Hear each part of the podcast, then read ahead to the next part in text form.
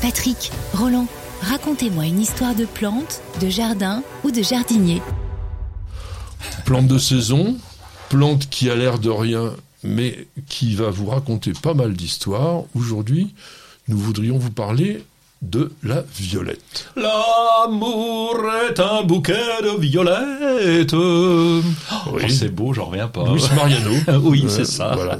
En, en l'occurrence, Roland Motte, dans ses œuvres. œuvre de Monsieur Francis Lopez qui s'appelait Violette impériale.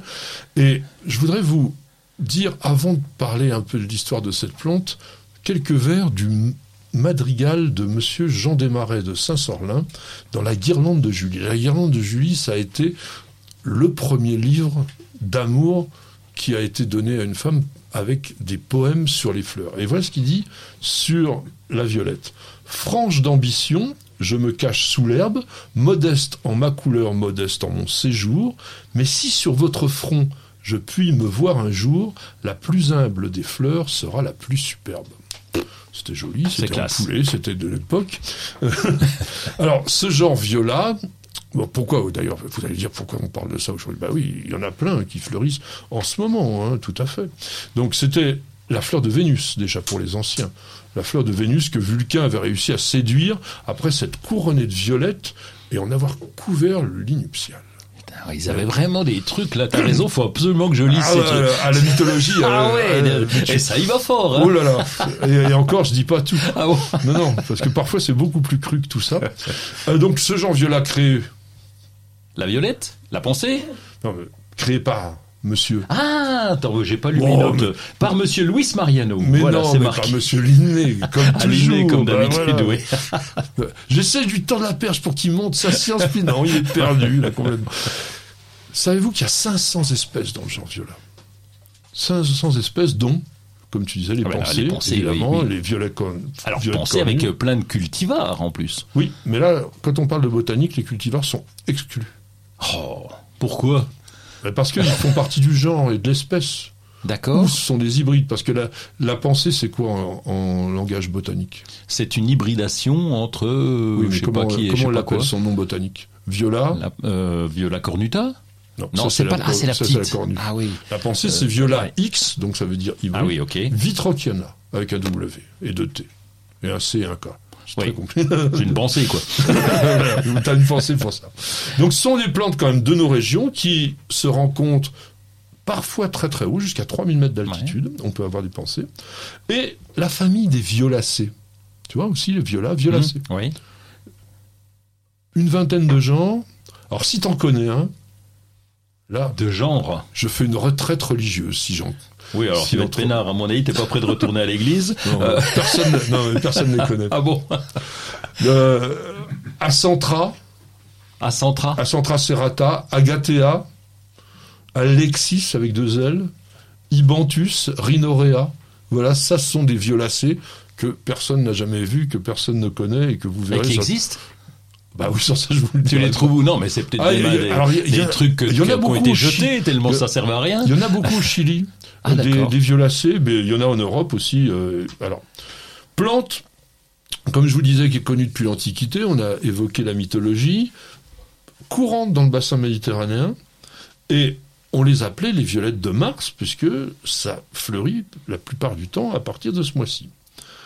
Et si Vulcain avait fait sa tresse ou sa couronne de violettes pour séduire Vénus, les Romains l'utilisaient pour profiter du parfum et a priori ça leur évitait les migraines parce que vous savez qu'à l'époque romaine il n'y avait pas que dans l'Olympe qu'on faisait comme un lupanar, c'était aussi partout. Partout.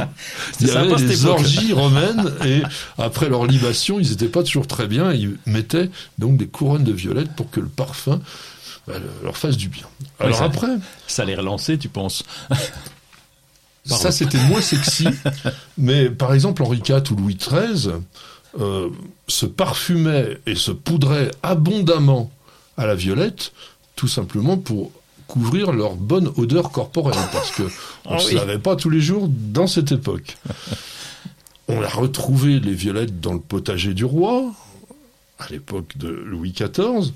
Là, on, on les mettait en bordure des carrés de légumes, et ça arrivait sur les tables. Parce que oui, la violette est comestible Oh. d'ailleurs. Mais bien entendu, je sais que tu en as déjà goûté, donc c'est pour ça que je vais pas te prendre la tête avec. Mais euh, c'est la fleur aussi qu'on fait cristalliser au sucre qui peut être très bonne. Voilà. Et puis, toujours dans l'histoire, la violette était la fleur prof, oh, pré- Préférée Bah oui, pourquoi j'ai proféré? Parce que tu voulais proférer quelque, Quelque chose chose, d'intelligent.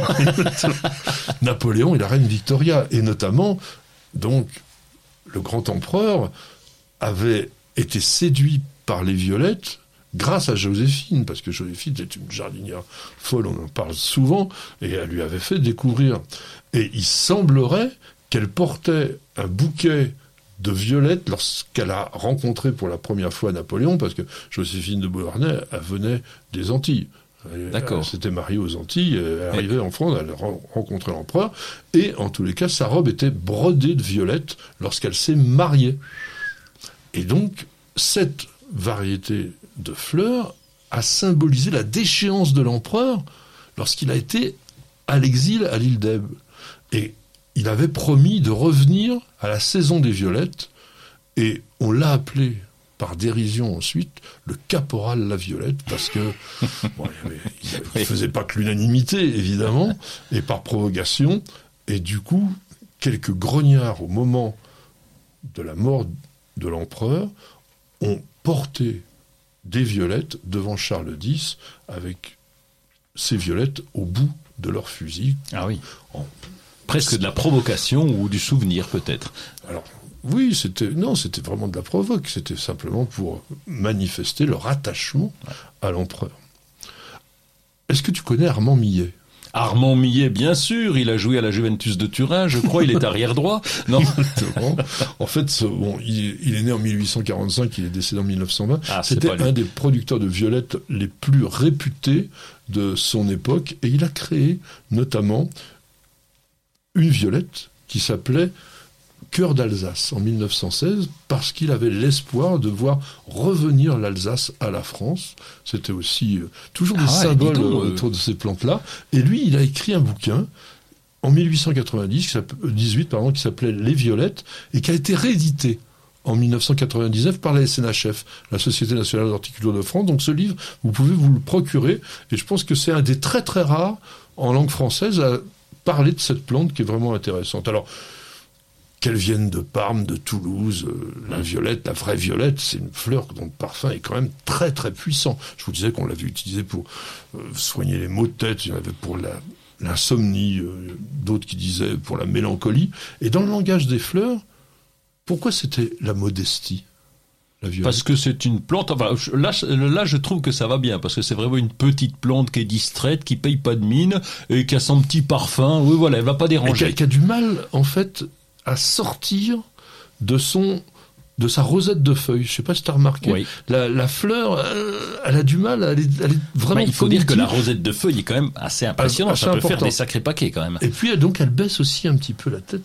comme si elle était timide. Alors attention, hein, quand on offre des violettes, si elle est bleue, c'est vraiment l'amour fidèle. Si elle est blanche, c'est un bonheur champêtre. Alors je sais pas trop ce qu'est le bonheur champêtre. Et pourquoi on dit des violettes blanches On peut pas dire des blanchettes Ah, Non, c'est viola. Ah, pardon. Viola odorata Oui. alba. Et puis jaune, attention. Ne pas offrir des violettes jaunes. Mais ça existe ça, les Ça violettes jaunes tu jamais vu. t'as une beauté fanée. Bah si, dans les, dans les, dans les viola cornuta, par exemple. Ah oui, d'accord, oui. Tu, Ah, une beauté fanée. Ah ouais, Ouais, bonjour le compliment. Et on terminera par un tout petit truc de, de botanique, à savoir, ça j'en ai parlé, je tiens, on va voir si tu te rappelles de ça. Qu'est-ce qu'un un élaïosome Un élaïosome. Alors c'est de l'ail, mais euh, qu'on a... Non. Non, en fait, ce sont sur les graines de comment de violette, il peut y avoir une sécrétion un petit peu sucrée qui permet d'attirer les fourmis. Et donc, ce que l'on peut dire, c'est que la violette est une plante myrmécophile Ah oui. Euh, parce que ces graines sont disséminées par les fourmis. Dernière chose sur la violette, on finira avec Marcel Proust parce que je pense que c'est une des plus belles phrases sur cette plante que j'ai pu lire. dans, du côté de chez Swann. Il a dit Ça et là, une violette au bec bleu laissait fléchir sa tige sous le poids de la goutte d'odeur qu'elle tenait dans son carnet. Ça, bah, il faut s'appeler Marcel Proust Ah pour oui, pouvoir oui. écrire des choses comme C'est ça. pas pour nous.